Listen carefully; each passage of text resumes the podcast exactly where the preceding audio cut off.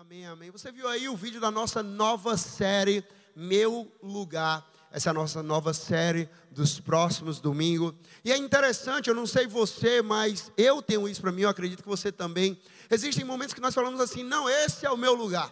Na nossa casa, nós falamos assim: esse é o meu lugar na minha casa.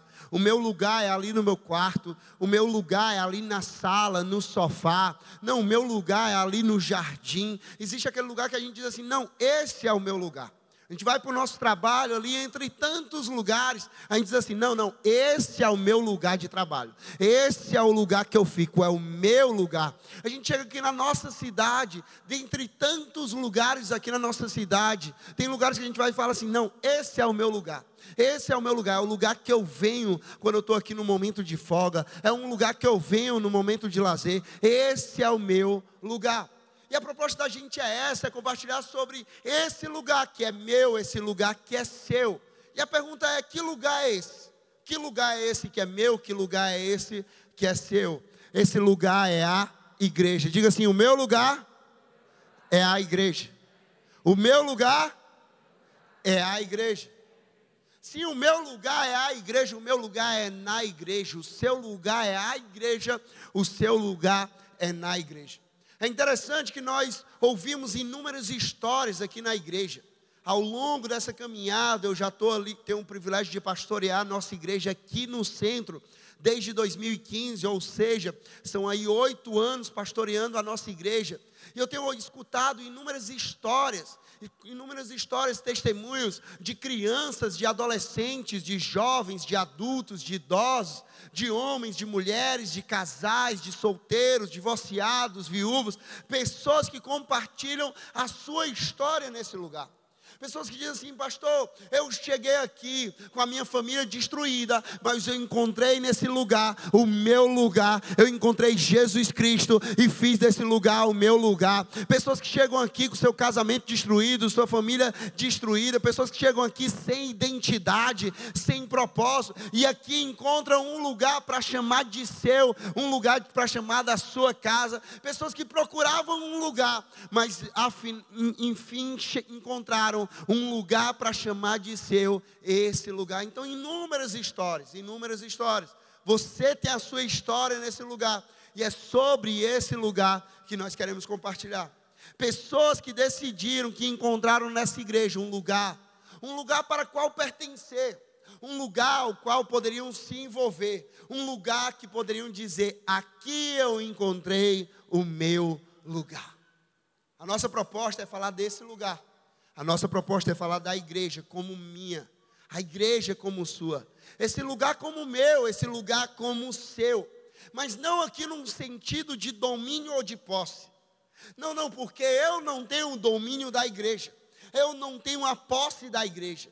Sim, eu sou pastor dessa igreja, mas as ovelhas não são minhas, as ovelhas são de Jesus. A igreja não é minha, a igreja é de Jesus. Então a nossa proposta não é falar o meu lugar, a minha igreja, como posse ou domínio, mas a nossa proposta é falar esse lugar, essa igreja, como a minha igreja, como o meu lugar, como a sua igreja, como o seu lugar, com a proposta de identificação de pertencimento e de envolvimento.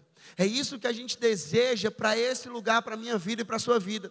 Que você se identifique com esse lugar que você se identifique com essa igreja, com o que é pregado nesse lugar, com os valores desse lugar, com a cultura desse lugar, com o DNA desse lugar, e que você decida, porque pertencer é uma decisão. Tem pessoas que decidem somente passar, mas tem pessoas que decidem pertencer a um lugar. Mas eu declaro sobre a tua vida que você não vai somente passar por esse lugar, mas você vai decidir pertencer a esse lugar, criar raízes profundas profundas nesse lugar. O segredo está nisso. O segredo está nas nossas raízes profundas. Então que você possa se identificar, pertencer e se envolver cada vez mais nesse lugar. Essa mensagem ela é para todos nós. Essa mensagem é para mim, diga assim, é para mim. Porque essa mensagem é para você que está chegando hoje aqui pela primeira vez. Essa mensagem é para você, porque nós queremos que você encontre um lugar e se esse lugar for essa igreja, nós vamos nos alegrar, nós vamos celebrar a sua vida e que esse lugar seja o seu lugar. Você fala assim: não, eu vim nesse domingo e finalmente eu encontrei o meu lugar, eu encontrei a minha igreja. Essa mensagem é para você, mas essa mensagem também é para quem está aqui há anos, quem já está aqui há meses, há anos, quem vive aqui há anos. Essa mensagem é para mim, como pastor. Essa mensagem é para o Helder, para a e para a família deles. Essa mensagem é para você, é para todos nós, que nós possamos fazer desse lugar o nosso lugar, dessa igreja, a nossa igreja. A nossa oração é para que o seu coração esteja aberto para tudo que Deus falará ao longo dessa série. Tudo que Deus vai falar ao longo desses domingos, que o seu coração esteja aberto e que você de fato se identifique, que você pertença e que você se envolva ainda mais nessa igreja, fazendo dela o seu lugar. Igreja, o meu lugar. Igreja é o meu lugar. E que lugar é esse? Anota aí. Anota isso que eu vou falar aqui. Que lugar é esse que eu chamo de meu? Primeiro, esse lugar é um lugar que acolhe. Esse lugar, essa igreja, é um lugar que acolhe.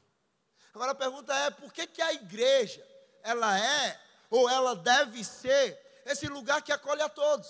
Não, Rafael, acolher a todos, Rafael, aí já é demais, né? Sim, nós somos uma igreja que acolhe a todos. Nós somos uma igreja, um lugar que vamos acolher a todos. Sabe por que, que nós vamos fazer isso? Porque, porque a igreja, é o corpo de Cristo aqui na terra, ou seja, Jesus se move através das nossas vidas, e essa igreja em que Jesus é o cabeça e que é formada por pessoas que são membros desse, membros desse corpo, essa igreja, esse lugar, deve refletir o caráter de Cristo e agir como ele agiria. Por que, que essa igreja, esse lugar vai acolher a todos? Porque Jesus acolhe a todos. Essa igreja é uma igreja de Jesus. E Ele é o cabeça da igreja. E nós vamos, vamos agir como Jesus agiria. Se Jesus acolheu a todos, nós vamos acolher a todos. Se Jesus recebeu a todos, nós vamos receber a todos. Nós vamos acolher todas as pessoas. Presta atenção numa coisa. Se as pessoas elas não se sentirem bem-vindas e acolhidas em nossa igreja, então a nossa igreja não está sendo como Jesus. Se as pessoas não se sentirem bem-vindas e acolhidas nesse lugar, então esse lugar, essa igreja, não está sendo como Jesus. E aqui eu vou entrar um pouquinho mais, posso falar assim ou não? Esse lugar, essa igreja, é formada de pessoas. Sim ou não? Então, se eu e você, se as pessoas não se sentirem bem-vindas e acolhidas nesse lugar, através da nossa vida, então eu e você nós não estamos sendo como Jesus. Se quando nós estamos recebendo alguém aqui em alguma área, a pessoa não se sente bem-vinda e acolhida, nós não estamos sendo como Jesus. Se ao estar aqui em um culto ao lado de uma pessoa, aquela pessoa ao nosso lado não se sente bem-vinda e acolhida, me desculpe, mas nós não estamos sendo como Jesus. Porque para refletir o caráter de Jesus, nós precisamos acolher todas as pessoas. Acolher todas as pessoas. As pessoas precisam se sentir acolhidas através da minha vida e da tua vida. Olha o que, é que diz lá em Mateus 11, 28. Eu vou ler aqui o início desse texto, depois, mais na frente, a gente vai ler o restante. Mas o texto começa dizendo o quê? Venham a mim o quê? Todos. Jesus aqui está dizendo, ele não está dizendo, venham a mim alguns, venham a mim uma parte, venham a mim aqueles que já estão na igreja. Não venham a mim aqueles que aparentemente estão fazendo tudo direitinho. Não venham a mim aqueles que aparentemente estão com a vida toda certinha. Não, Jesus está dizendo assim: venham a mim todos. Venham a mim aqueles que estão quebrados, aqueles que estão feridos, aqueles que estão magoados. Venham a mim aqueles que estão com a vida toda errada. Venham a mim aqueles que têm um histórico negativo. Venham a mim todas as pessoas. Aqui Jesus está acolhendo toda e qualquer pessoa. Por quê? Porque Jesus não faz distinção das pessoas. Ao contrário, Jesus é aquele que sabe amar que sabe acolher, que sabe olhar e sabe cuidar das pessoas, por mais pecadoras que elas sejam. Será que eu e você nós sabemos fazer isso como Jesus? Amar, acolher, cuidar das pessoas, por mais pecadoras que elas sejam. Por pior que seja o histórico dessas pessoas, Será que nós amamos como Jesus? Será que nós acolhemos como Jesus? Será que nós cuidamos como Jesus? Nós precisamos ser cada vez mais essas pessoas, para que esse lugar seja cada vez mais um lugar que acolhe todas as pessoas. É interessante que, dentre tantas histórias de acolhimento por parte de Jesus, e se você for para os evangelhos, ver a jornada de Jesus, eu não sei você, mas eu vejo ali uma jornada de acolhimento. Jesus acolhendo aqueles que ninguém queria acolher. Jesus tocando naqueles que ninguém queria tocar. Jesus falando com aqueles que ninguém queria falar. Jesus recebendo aqueles que ninguém queria receber. Jesus sentando à mesa daqueles que ninguém queria sentar. Jesus acolhendo a todos. E dentre as histórias, eu queria compartilhar aqui a história que está lá em Lucas 7, onde Jesus acolhe diferentes tipos de pessoas nesse texto. Lucas 7, 36. Você está comigo, amém? Você está recebendo, amém? Lucas 7, 36 diz assim: Convidado por um dos fariseus para jantar, Jesus foi à casa dele e reclinou-se à mesa. Esse texto diz que Jesus ele foi convidado por um fariseu religioso e ele decidiu ir à casa daquele fariseu religioso. Ele decidiu sentar à mesa daquele fariseu religioso. O que acontece aqui é que Jesus, quando ele aceita o convite daquele fariseu, ele acolhe aquele fariseu. Não foi simplesmente um convite sendo aceito, mas foi Jesus acolhendo aquele homem. Jesus decidiu sentar naquela mesa, jantar com aquele homem e acolher a vida daquele homem. Mas junto àquela mesa, aproxima-se uma mulher que era conhecida como pecadora. Lá em Lucas 7, versículo 37 e 38, fala sobre isso. Diz assim: Ao saber que Jesus estava comendo na casa do fariseu, certa mulher daquela cidade, uma pecadora, trouxe um frasco de alabastro com perfume e se colocou atrás de Jesus. A seus pés, chorando, começou a molhar-lhe os pés com suas lágrimas, depois os enxugou com seus cabelos, beijou-os e ungiu com o perfume. É interessante aqui que o fariseu chamou Jesus para um jantar naquela casa. Jesus aceita o convite e acolhe aquele fariseu. Mas quem tinha sido convidado para aquele jantar era Jesus e não aquela mulher. E aí aquela mulher, ao saber que Jesus estava na casa daquele fariseu, aquela mulher vai até lá e ela se coloca ali diante de Jesus. Diante disso tudo, o que é que acontece?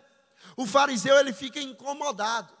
E Lucas 7,39 diz, ao ver isso, o fariseu que o havia convidado, que havia convidado Jesus, disse a si mesmo: se este homem fosse profeta, saberia quem nele está tocando e que tipo de mulher ela é, uma pecadora.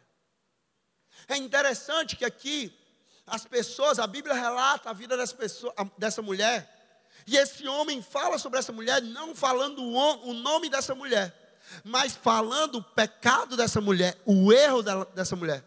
Ela é pecadora. E ali ele questiona e diz assim: Olha, se esse homem fosse profeta, ele saberia quem nele, nele está tocando, ele saberia que ela é pecadora. E aqui fica uma reflexão para mim e para você.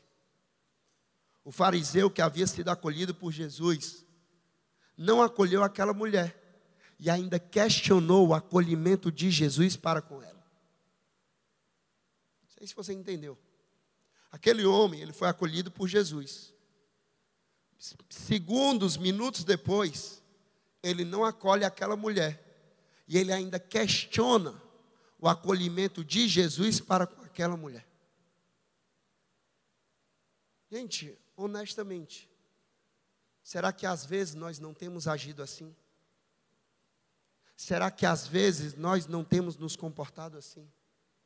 Você já parou para pensar que às vezes nós podemos estar agindo igual a esse fariseu?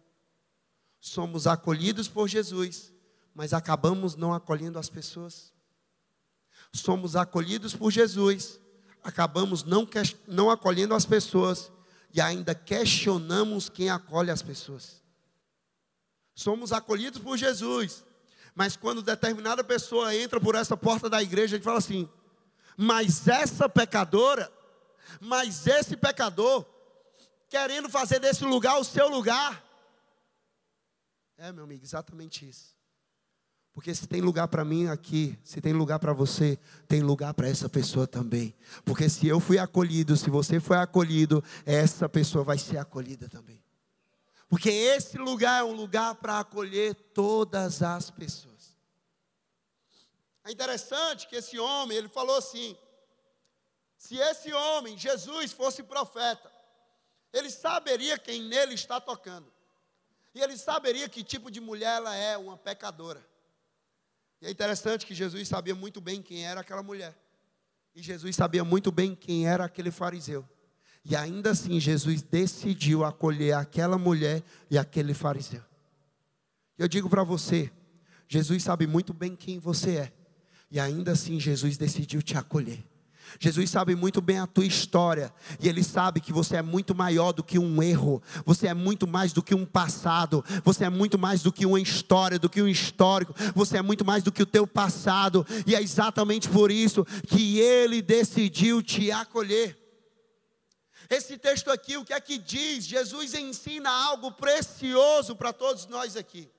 Jesus ensina que Ele está de braços abertos para acolher todas as pessoas. Jesus está de braços abertos para acolher todas as pessoas. E aqui Jesus está ensinando para a igreja, dizendo para mim e para você, que a igreja é o lugar propício para que os pecadores cheguem sejam acolhidos. Porque a igreja é isso, é hospital para pecador. Igreja é isso, é hospital para aquele que precisa de tratamento. Igreja é isso.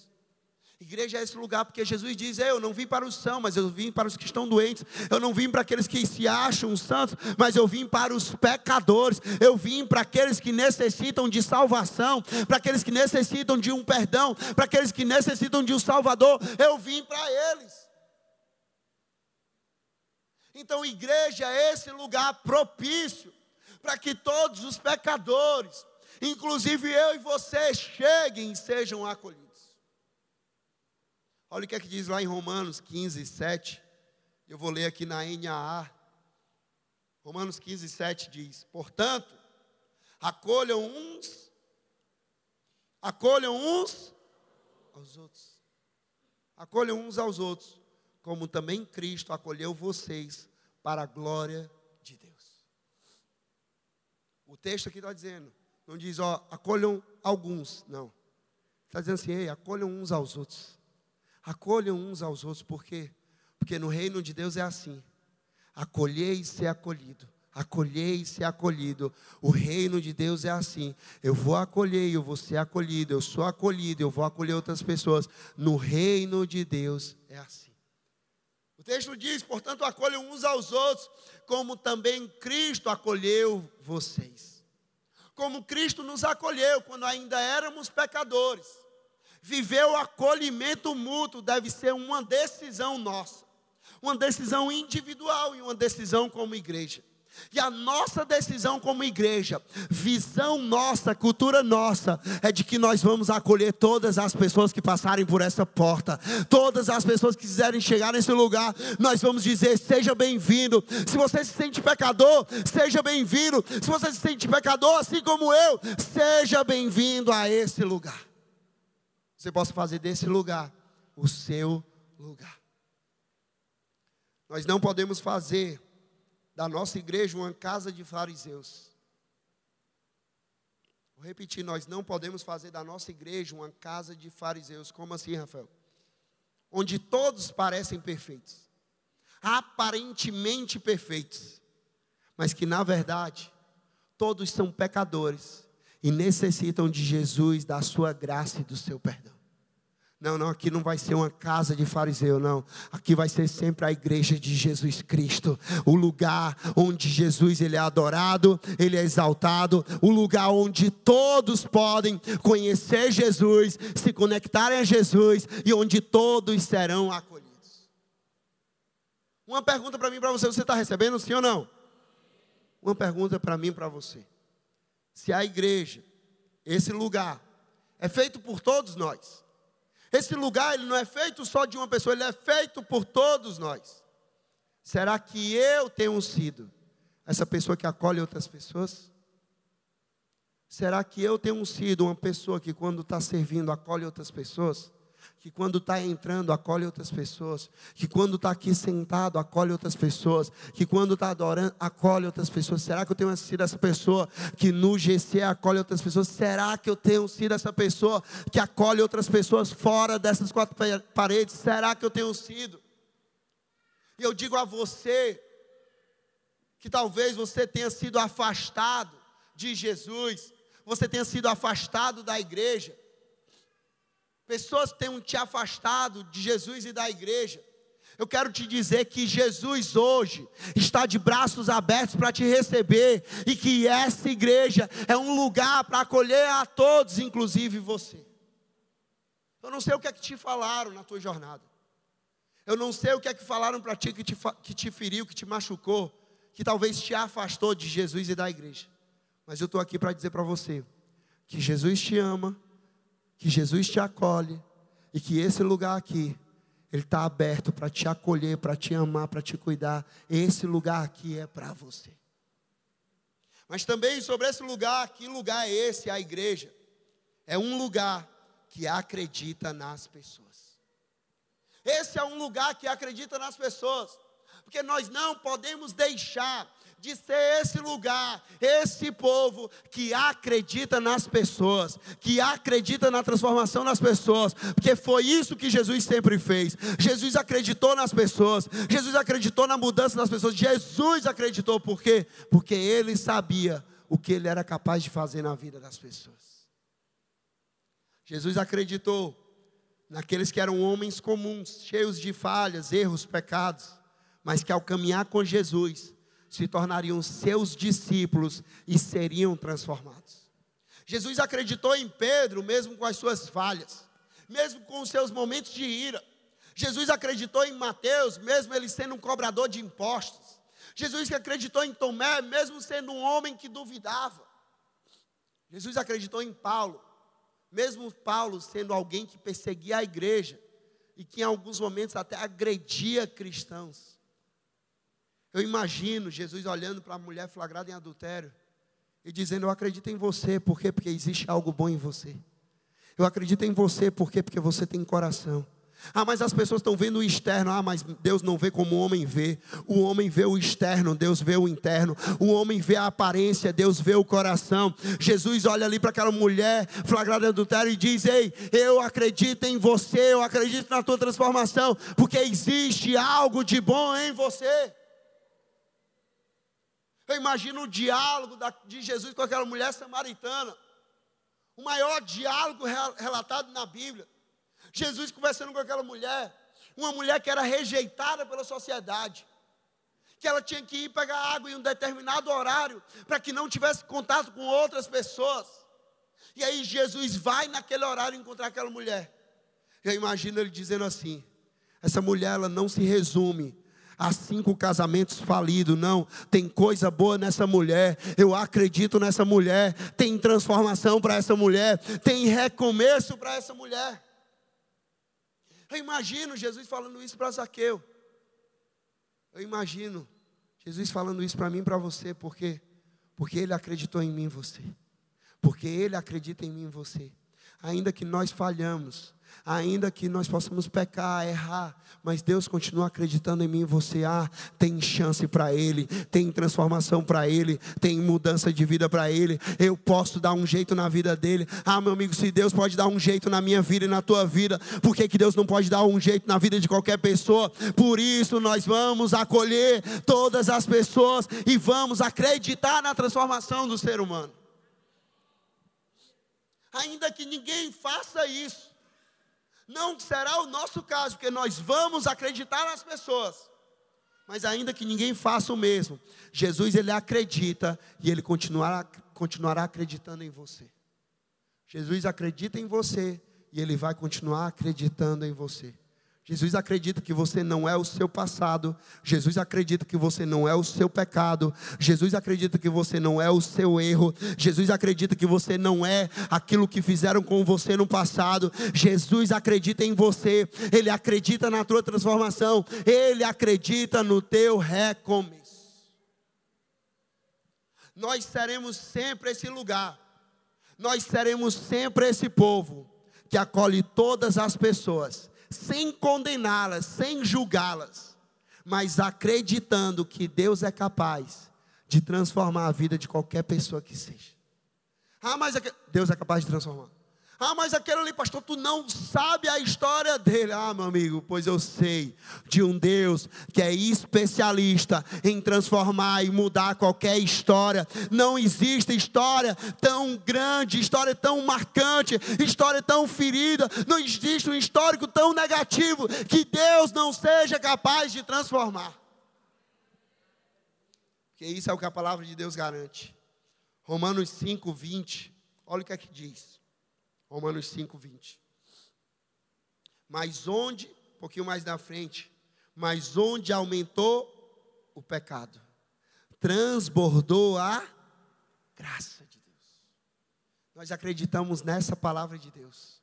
A graça ela é muito maior do que um pecado. A graça, ela é muito maior do que um passado. A graça, ela é muito maior do que um erro. A graça, ela é muito maior do que um histórico. A graça, ela é muito maior. Quando eu olho para essa verdade aqui, eu entendo que em qualquer vida onde o pecado aumentou, inclusive na minha vida e na tua vida, nós acreditamos que a graça de Deus é poderosa para superabundar e transformar transformar a vida dessas pessoas.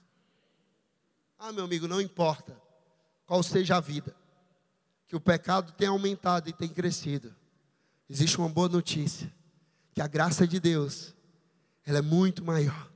A graça de Deus, ela vai superabundar. A graça de Deus, ela vai transbordar e aquela pessoa vai ser transformada por Jesus Cristo e a vida dela nunca vai ser a mesma. Nós cremos que Deus não é um pastor, não é um líder, não é uma pessoa qualquer, não. Deus tem poder de transformar qualquer ser humano. E quando alguém se arrepende dos seus pecados, quando alguém experimenta do novo nascimento no Espírito Santo de Deus, essa pessoa vive uma verdadeira transformação. Essa pessoa vive uma verdadeira transformação. O nosso pastor diz uma frase nosso pastor Costa, que diz assim: e é o nosso coração como igreja. É melhor errar acreditando nas pessoas do que acertar julgando e condenando essas pessoas. Eu não sei você, mas eu prefiro. Ah, Rafael, mas você vai ser besta. Não, não vou ser besta, não. Eu vou estar sendo como Jesus. Eu vou estar agindo como Jesus. É muito melhor errar acreditando nas pessoas do que acertar duvidando, julgando e condenando as pessoas. Ah, mas o que é que as pessoas vão pensar? Não, não, minha preocupação maior não, não é o que as pessoas vão pensar. Minha preocupação maior é o que Deus vai pensar. Aos olhos dos homens eu posso estar sendo besta, mas aos olhos de Deus eu estou fazendo como Jesus faria. Eu estou fazendo como Jesus faria. Jesus acreditaria. Ah, Posso errar em acreditar em uma pessoa? Posso errar. Mas assim, eu fiz a minha parte acreditando naquela pessoa. Ah, o que ela foi fazer, a atitude dela, eu não posso controlar a atitude dela, mas eu posso controlar a minha atitude. Eu não posso definir a atitude dela, mas eu posso definir a minha atitude. E a minha atitude vai ser sempre de acreditar no ser humano. Por quê? Porque eu sei que um dia acreditaram em mim. Porque eu sei que acima de tudo Deus acreditou, acredita e vai continuar acreditando em mim. Então a minha missão aqui nessa terra é acreditar em toda e qualquer pessoa. Acreditar que toda e qualquer pessoa pode ser transformada por Jesus. É isso que nós vamos fazer como igreja. É isso que nós seremos como igreja. Repito, uma pergunta para mim para você. Fica uma pergunta aqui para mim para você. Se a igreja, esse lugar, é feito por todos nós e nós temos entendido isso, será que eu tenho sido uma pessoa que não condena ou julga, mas uma pessoa que acredita na transformação das pessoas. Será que eu tenho sido essa pessoa? Que pode chegar a qualquer pessoa e eu não estou ali julgando ou condenando aquela pessoa, mas eu estou ali acreditando que não. Deus ele é capaz de transformar essa vida. Deus ele é capaz de transformar essa vida. Sabe, é exatamente por isso que no nosso coração está o trabalho que nós fazemos nas unidades prisionais. Porque as pessoas que estão lá nas unidades prisionais são seres humanos que erraram, falharam, estão pagando pelos seus crimes, mas que para muitas pessoas, muitas pessoas não acreditam mais nelas. Mas eu sei de um Deus que continua acreditando naquelas pessoas. Eu sei de um Deus que continua acreditando em cada uma daquelas pessoas. Eu sei de um Deus que é capaz de transformar cada uma daquelas pessoas.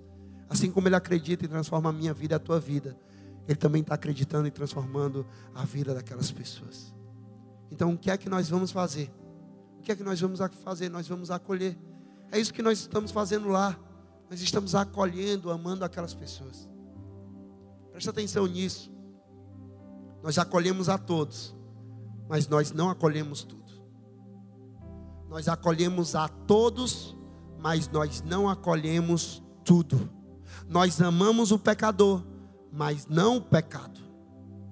Nós amamos o pecador, mas não amamos o pecado. Esse lugar ele não condena, esse lugar ele não julga.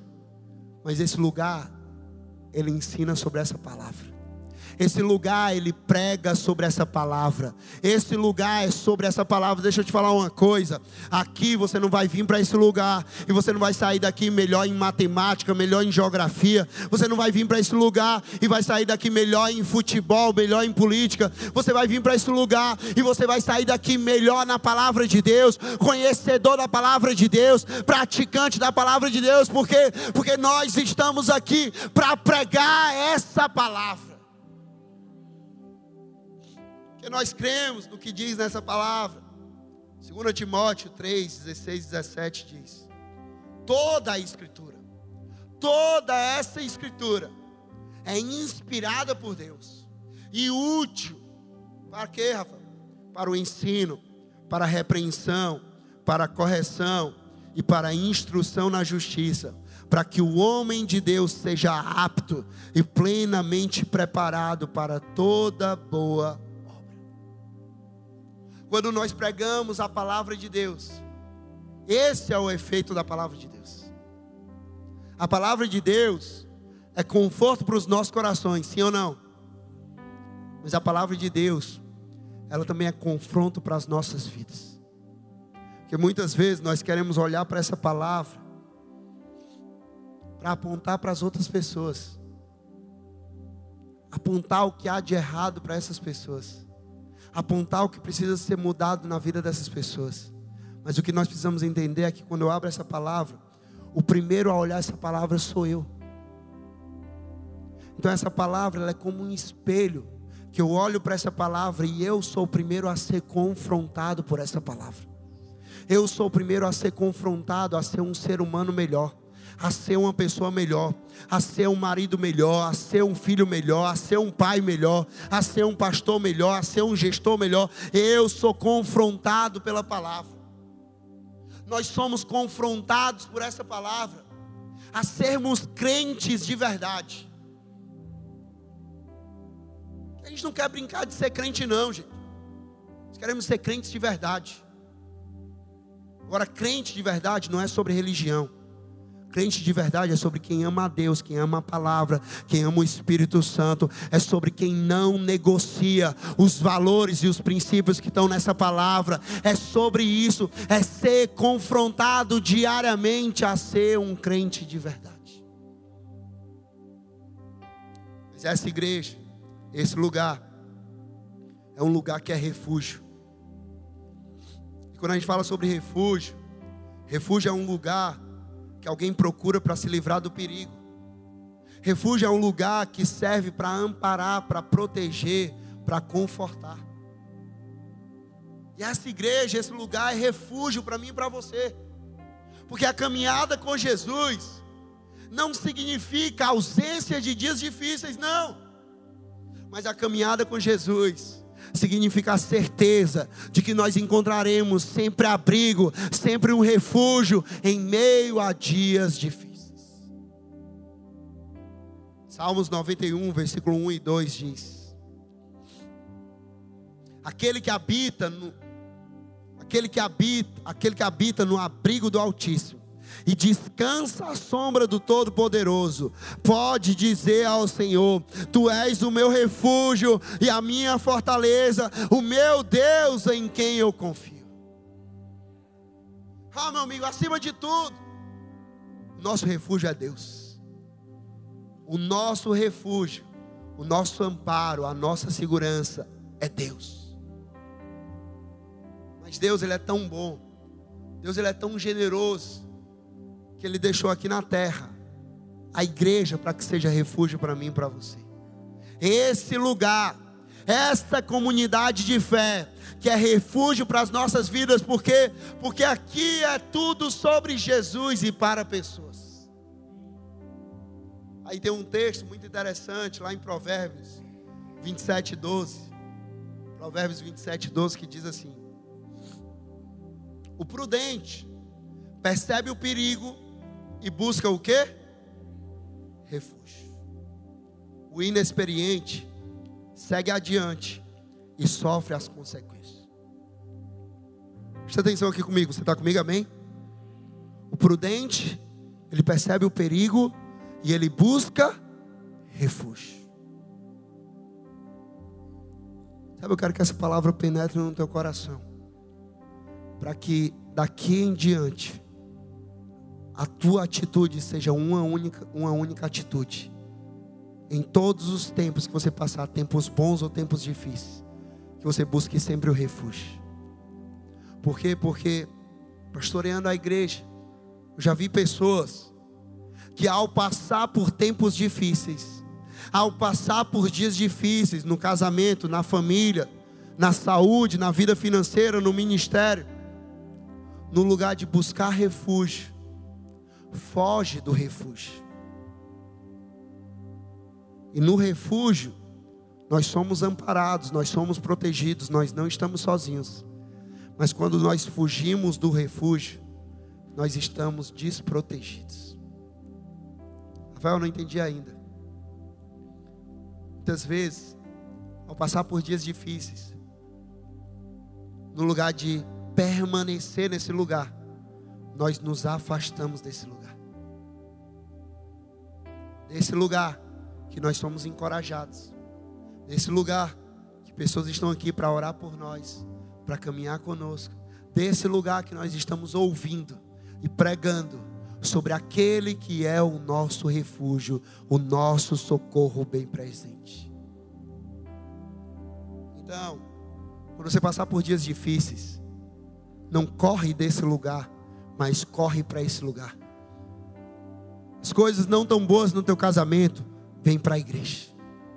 As coisas não tão muito boas na tua família, vem para a igreja.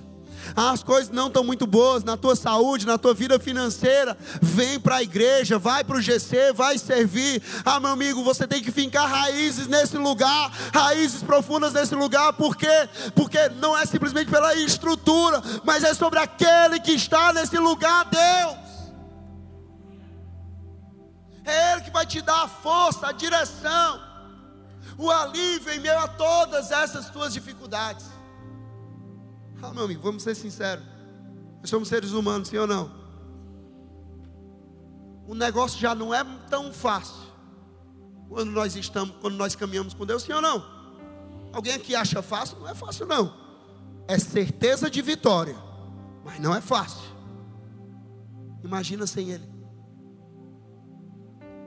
Digo uma coisa para você. A tua vida só dá certo com Jesus. A tua vida só dá certo com Jesus. Jesus colocou essa igreja em que Ele é o cabeça, para que essa igreja te ajude nessa caminhada, para que essa igreja seja refúgio para você, para que essa igreja existam pessoas que estão junto de você, porque existem coisas que só acontecem na igreja. Por último, essa igreja é um lugar que é sobre Jesus e não sobre uma religiosidade. Esse lugar sempre vai ser sobre Jesus e não sobre uma religiosidade. Se você está aqui hoje, cansado, magoado, ferido pelo legalismo, pela religiosidade, eu digo a você: esse lugar aqui é para você. Esse lugar aqui é para você. Porque Jesus diz, Mateus 11, 28 a 30, Venham a mim todos os que estão cansados e sobrecarregados, e eu darei descanso a vocês. Tomem sobre vocês o meu jugo e aprendam de mim, pois sou manso e humilde de coração, e vocês encontrarão descanso para as suas almas. Pois o meu jugo é suave e o meu fardo é leve. Por isso que nesse lugar nós pregamos sobre Jesus nós cantamos sobre Jesus, nós conversamos sobre Jesus, nós ensinamos sobre Jesus, porque aqui é tudo sobre Jesus. Romanos 11:36 diz: Pois dele, por ele e para ele são todas as coisas, a ele seja a glória para sempre. Atos 17, 28 diz: Pois nele vivemos, nos movemos e existimos. Ah, meu amigo, eu não me movo, eu não existo, eu não vivo em um pastor, em um líder, não, é em Jesus é em Jesus. Por isso que nós vamos pregar sobre Jesus. Por isso que nós vamos apontar para Jesus. Por isso que nós vamos sempre apresentar Jesus. Por quê? Porque nele nós vivemos, nele nós existimos e nele nós nos movemos. Esse lugar é sobre Jesus e não sobre uma religiosidade, por quê? Porque a religiosidade ela cansa. Já Jesus, ele é o descanso. A religiosidade ela é pesada. Jesus, ele é leve e é suave. A religiosidade ela foca na aparência. Jesus ele foca no coração. A religiosidade ela exclui. Jesus ele acolhe. A religiosidade ela levanta muros que afastam do Pai. Jesus, ele é o caminho que leva para o Pai. A religiosidade aponta o que você precisa fazer. Jesus aponta o que ele já fez por você. A religiosidade classifica as pessoas em boas e más. Jesus classifica as pessoas em vivos, salvos e perdoados.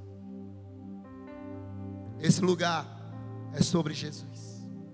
Esse lugar é sobre Jesus porque Ele é a verdadeira alegria. Esse lugar é sobre Jesus, porque Ele é a paz que excede todo entendimento. Esse lugar é sobre Jesus, porque Ele é a nossa segurança.